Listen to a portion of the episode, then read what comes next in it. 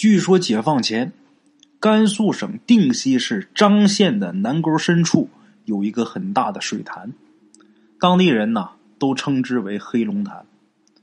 黑龙潭深不见底，碧水悠悠。大旱之年，潭水不会干枯；风水时节，潭水也不会溢出。民间有传言说，这黑龙潭呐，虽然只是峡谷中的一个水潭，但是这个潭底是与黄河相通的。干旱的时候呢，黄河会补水；水多的期间，黄河则会收水。所以，无论什么年景，这个潭水。总不会干枯，也不会成涝，也不知道这个神奇的传言呐打哪儿来的。那么说，相对于多湖多水的江南水乡，这黑龙潭就不值一提。但是在缺水的西北，黑龙潭那绝对算是一个了不起的存在。这个黑龙潭当中啊，有好几种鱼。过去西北人吃鱼很少，但是眼看着大大小小的鱼呀。在这个潭水当中游来游去，这个资源总这么浪费着也不好，所以呢，南沟附近的村子里边的一些人呐，就逐渐的学会了捕鱼。沿着南沟，过去有这么一个村子，名叫石家洼。这个村子现在依稀还能找到一些遗迹啊。石家洼呢，曾经有个小孩因为他死去的爹排行老四。所以村里人呐，都管这孩子叫嘎四儿。哎，嘎四儿呢是个孤儿，寄住在婶子家里边。他这个婶儿啊，良心也不好，婶子不闲，他每天混的呀，肚子吃不饱。吃不饱肚子呢，他就漫山遍野的自己找吃的。孩子命不好，他到处跑，他这个婶子啊，倒是乐个清闲，也不找他。爱哪哪去。嘎四儿呢，喜欢吃鱼，有事儿没事儿，天天是往黑龙潭旁边跑。他自己也没有网，深水中万万不敢进去，所以只能在潭水旁边的溪流当中抓一些小鱼儿啊、小河虾呀，也就是这样。大鱼呀，抓不着，不敢到深水那儿去。嘎四儿啊，他在黑龙潭旁边玩的时间长了。他逐渐就发现了一些别人不注意的事他发现呢，来潭边捕鱼的人呐，虽然不少，但是大部分啊都是闹着玩的，找点乐子。毕竟在西北啊，拿捕鱼当主业的人几乎就没有，或者说很少。至少啊，在南沟这一片没有。这个嘎四儿就发现呐，这些人当中。唯独有一个个子挺矮的一个老头这老头他几乎每天都来潭边钓鱼。这老头啊，很孤傲，跟谁都不说话，就是自己举着一个鱼竿在那钓鱼。也不知道他是哪个村子的。嘎四儿发现这小老头啊，每次啊来的很早，回的也特别晚，特别有耐心。每次别人还没来呢，他就来了。别人都走了，他还在，而且啊，这个小老头每天都有收获。有好几次，嘎四儿是悄悄的看这老头装鱼的篓子，就发现里边啊，虽然鱼不多，但是都是一尺长的大鱼。这个一尺长的鱼啊，你要说在海里边那不算什么，但是在黑龙潭那可就不小了。嘎事儿一天抓呢，都是半扎来长。哎，像手指头那么长就不错了。这老头呢，全是一尺大的，了不得。黑龙潭里的大鱼啊，都在水潭的潭中心，一般人是很难能钓到的。这小老头，他几乎每天都能钓到这么大的鱼，确实是有点本事。嘎四儿是打心里边很佩服这个老头子啊，所以经常是爷爷长爷爷短的跟这老头套近乎。但是每次啊都是热脸贴冷屁股，这小老头根本就不理他。嘎四儿也倒好，他也不生气啊。你不理我，我就自己去潭边去玩去。一看到这老头啊，嘎四儿啊，他就会主动走过去跟这老头打招呼。慢慢的，这老头啊也不撵他了。话说有这么一回呀，嘎四儿站在潭水边钓鱼小老头的身后叽叽喳喳的。那老头啊，估计是听烦了，环视一下四周，看这个水潭周围没人，这老头一把抓起嘎四儿啊，就把嘎四儿给扔到潭水当中去了。嘎四儿猝不及防啊，在潭水当中是拼死挣扎，他想喊啊，喊不出声。大伙儿记住，溺水的人不像电视剧、电影里边演喊救命啊，那是扯淡。真正溺水的人，他喊不出来，他一直在忙活，手脚都在忙活，他没有时间喊。他稍微一松懈，这人就沉下去了。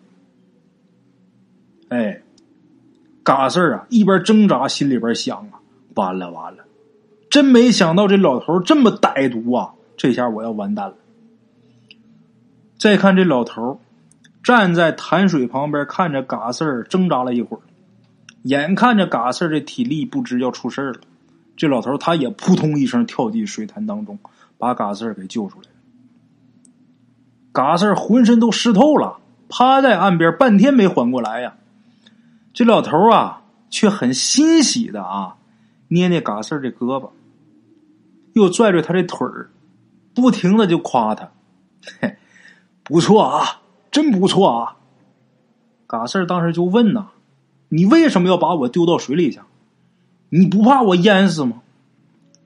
老头这时候笑了，就说呀：“不会，有我在，你怎么可能淹死呢？”我问你啊，小娃娃，你想不想跟我学本事呢？嘎四儿一听这话啊，当时就兴奋了，一下就蹦起来了，很高兴的就说呀：“你你你是要教我钓鱼吗？”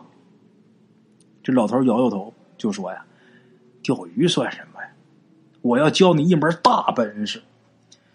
你要是愿意的话，你就跪地上磕三个响头，叫一声师傅。嘎四儿一听说能学到大本事啊，那看来以后天天我是有鱼吃了，天天吃大鱼是没什么问题了，心里边很高兴，扑通跪地上就磕头。磕了三个响头之后，喊了一声师傅，老头很高兴啊。告诉了嘎四儿自己的住址，而且让嘎四儿你一有时间就来找我。这嘎四儿咱知道他是一个孤儿啊，他那个婶子现在等于是他的监护人呐。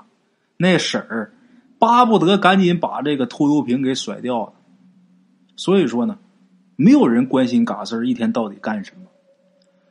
这个小老头啊，见嘎四天天往他那儿跑。就问嘎四：“你家里边人不管吗？啊，家里边啥情况？”得知嘎四是一个孤儿之后啊，这老头啊很反常，他很高兴。哎，从此呢，这老头啊跟嘎四是同吃同住，形同父子。后来呢，这老头教会了嘎四游泳，一直到嘎四啊水性非常娴熟，能在黑龙潭里边来去自如了。这老头才逐渐的教给嘎四两门绝技，哪两门呢？分别是避水咒，还有水隧道。所谓的避水咒，在嘎四儿的眼里就是几句叽里呱啦的咒语，嘎四儿也不懂是什么意思。但是慢慢的，嘎四儿发现这几句咒语啊，深藏玄机。这几句咒语啊，远不是死记硬背那么简单。因为这个避水咒啊，会随着年份、季节、月份、时辰的变换而略有变化，主要是把咒语中的每个字顺序加以调整。但是怎么调整，这要看水隧道在哪个方向。哎，那么这个水隧道又怎么定位呢？这小老头拿出了一个像是罗盘一样的东西，告诉嘎四儿。这个东西叫止水针，指南针咱们都听说过，这叫止水针。这个止水针呐，能有半个巴掌大小吧，很小，但是比罗盘要精密很多，而且里边很多奇奇怪怪的符号和文字。嘎四他虽然是读过几天私塾啊，但是他一个字都不认识。他爸没死的时候，他上过几天学，但是这上面的字他一个都不认识。这老头呢，就手把手教嘎四怎么借助太阳、月亮的方位，用止水针估量这个水隧道所处的位置。嘎四儿学了很久啊，还是一知半解。老头子呢，不停的鼓励他，说他呀已经学的很不错了，因为呀这本来就是高级文明。嘎四儿呢，他是一个聪明孩子，虽然不知道学这些东西有什么用，但是他还是很认真的在学，因为他感觉到啊，老头子对他实在是悉心指导，像父亲一样关心他呀，这让嘎四儿感觉很温暖啊。就这么学习了有一年多。有一次啊，嘎四儿终于是忍不住了，他就跟这小老头说呀：“师傅，我学习了这么久，这避水咒还有这个水隧道，虽然我不能说完全理解了，但是您每次考我呀，我也能答出来一点我我就想知道，我学这些能干什么呢？这个可以抓鱼吗？”老头这时候笑了：“哎，能抓鱼，能抓鱼啊！抓鱼算什么呀？”等我找机会啊，给你看看这个避水咒和水隧道它能干什么。哎，说过这个话之后没多长时间，有一个月圆之夜，这老头子果然是兑现了承诺。这老头啊，在午夜时分叫醒了嘎四儿，把他带到了黑龙潭边老头拿出止水针，对着月亮算来算去，算了很久，最后呢。来到水潭的正北边，在岸边画出了一个大概一米宽的地方，然后告诉嘎四儿：“这就是今天晚上水隧道所在的地方。”老头子亲自做完这些之后，让嘎四儿根据他定位的水隧道推出避水咒该怎么念。嘎四儿推算一会儿，把自己推出来的避水咒给老头轻轻的念了一遍，老头赞许的点了点头。嗯，没错。这老头子跟嘎四儿说：“待会儿啊，你跟着我从水隧道入水，一入水你就念避水咒，听明白了吧？”嘎四儿点点头。老头子呢，话音刚落，自己就扑通一声从水隧道这个方向就跳进了水潭。嘎四儿呢，他自己有一百个不解，但是也只能跟着跳进去。这个半夜时候，这水潭的水很凉。嘎四隐隐约约听到老头子扒拉水的声音，他赶紧就把这个避水咒念了一遍。这避水咒刚念完，嘎四就感觉有一股无法抗拒的力量把自己拉进了一个漩涡。这个漩涡的周围呀，这水流滚滚，但是漩涡当中却没有水。他跟老头子就好像……进入了一条由水流构成的隧道似的，嘎四儿根本就来不及想，自己就好像离弦的箭似的，在这个水隧道当中啊急速穿行，自己根本就没有办法控制自己，也不知道过了多长时间，嘎四儿啊感觉自己被重重的摔倒在地，他爬起来抬头一看呐，一下就惊呆了。他看见什么了？看见自己跟师傅正站在一座雄伟气派的城堡大门前面。城堡啊，各位注意这个措辞啊，它不是别墅，它不是大院城堡。哎，这座城堡修建的呀是特别奇特，到处都金光闪闪，跟他家乡这个建筑风格那相差很大。更奇怪的是什么呢？他跟师傅刚才不是跳进水潭了吗？这小小的水潭底下怎么会有一座古城呢？而且这古城当中竟然没有水，就跟在岸上一样。这老头子也看出了嘎四的疑惑，微笑着呀，仰仰头，示意嘎四也朝上看。嘎四呢也仰着脖子往上看，这一看腿都软了。怎么呢？只见他们头顶上波涛滚滚，一道气势磅礴的水流啊，正在奔流而过。这个水流的气势绝非是一个水潭能有的。老头这时候笑了：“ 傻徒弟，现在你知道这个水隧道和避水咒有什么用途了吧？嘎四儿这时候疑惑的摇了摇头，跟老头子说呀：“师傅，这黑龙潭底怎么能有这么大一座古城啊？”老头这时候也摇摇头，就说呀：“傻孩子，我们现在可不是在黑龙潭，我们已经在黄河底了。”嘎四更不明白了呀。老头告诉嘎四：“这黑龙潭的潭水呀。”确实跟黄河相通，民间的传言不是空穴来风。如果非要问为什么相隔这么远的水潭能跟黄河相通，那就只能去问造物主为什么这么无所不能了。老头子说呀，这个水隧道啊，其实就是一种水文现象，是水中的时空通道。老头子的族人。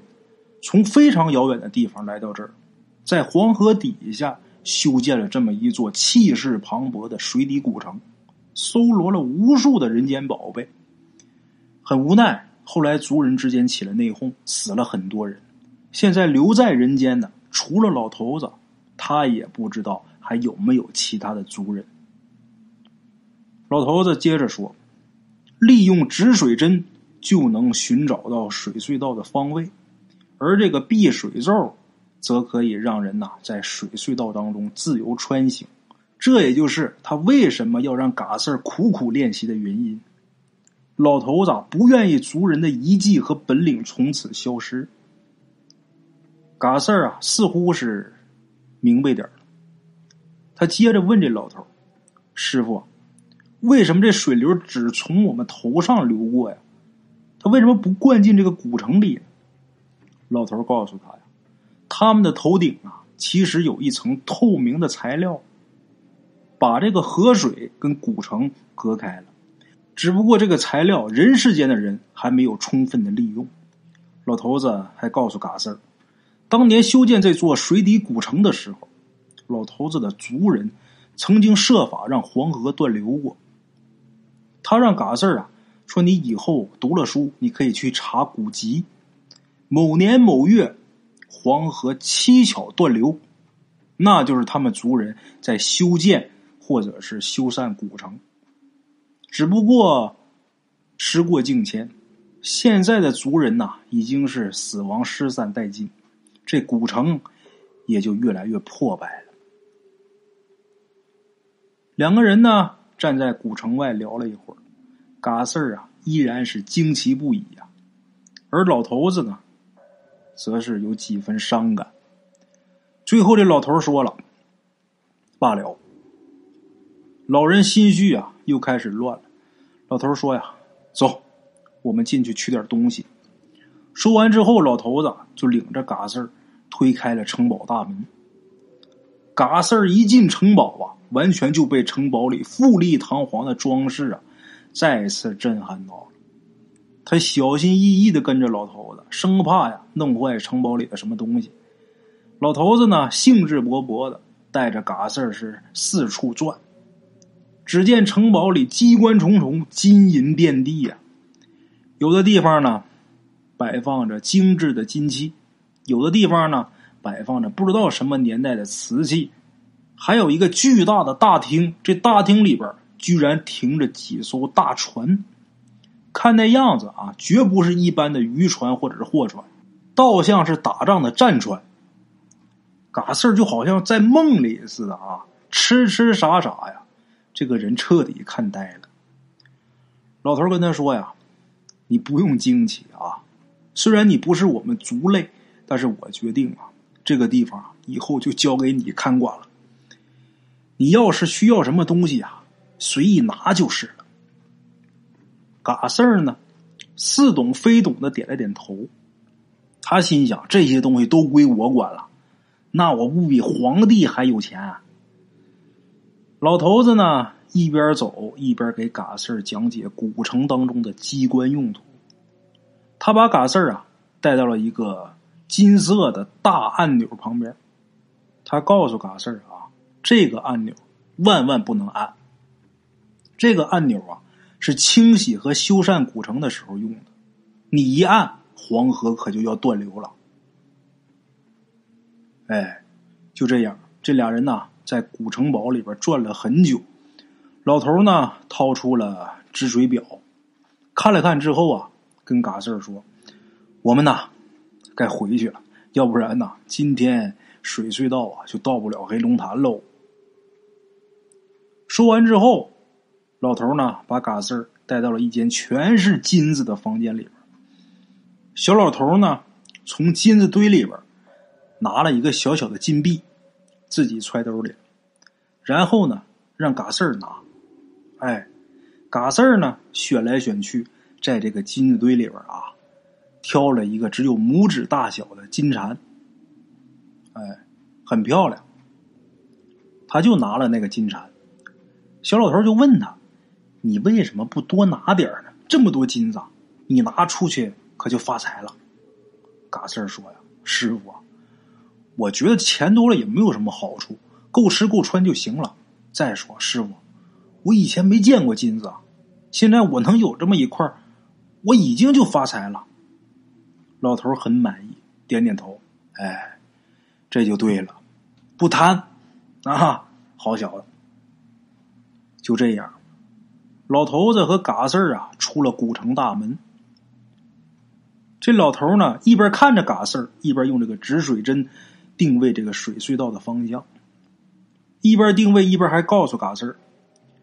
不管是金器还是银器，只要不是肉身，就不能多带，因为带多了，不仅通不过水隧道，还会把自己小命搭进去。嘎四儿呢，就自作聪明的就说呀：“师傅，那肯定是因为带金子带多了，这人就变重了，所以就通不过水隧道。这个我我懂，师傅。”老头这时候笑了，就说：“嗨，这可不对。”你就算带几头肥猪，也肯定能通过水隧道，但是不是肉身的东西啊，是不行的。这个是因为物质的本性。哎呀，你们人类这脑袋呀，暂时是理解不了这个晦涩的道理啊。嘎四这时候就开玩笑的问他师傅：“师傅，难道您老人家不是人类吗？”小老头笑了，也没回答。一师一徒二人是说说笑笑，定位出了水隧道。然后又从水隧道啊回到了黑龙潭，从黑龙潭出了水就回家了。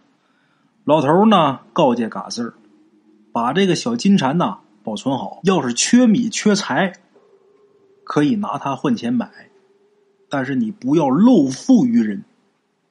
哎，就这样，嘎四儿呢跟老头子保守着这个秘密十几年。此时节，嘎四儿已经长大了。在期间呢，嘎四儿呢也曾多次替师傅啊去水底古城取东西。不过他每次啊都牢记着师傅的告诫，从来不贪多。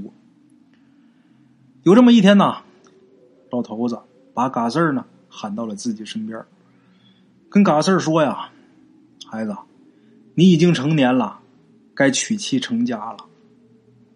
师傅我呢。”也到了魂归故园的时候了。我走之后啊，你要记得师傅的话，每次到古城啊，不要起贪念啊。老头说完，就把止水针，哎，这止水表就交给了嘎四儿。嘎四儿呢，还想说点什么的时候，却发现这个老头子就好像已经像睡着了似的，再怎么喊，不行了。嘎四儿很伤心呐，他知道教他绝技、跟他一起过了这么多年的师傅已经死去了。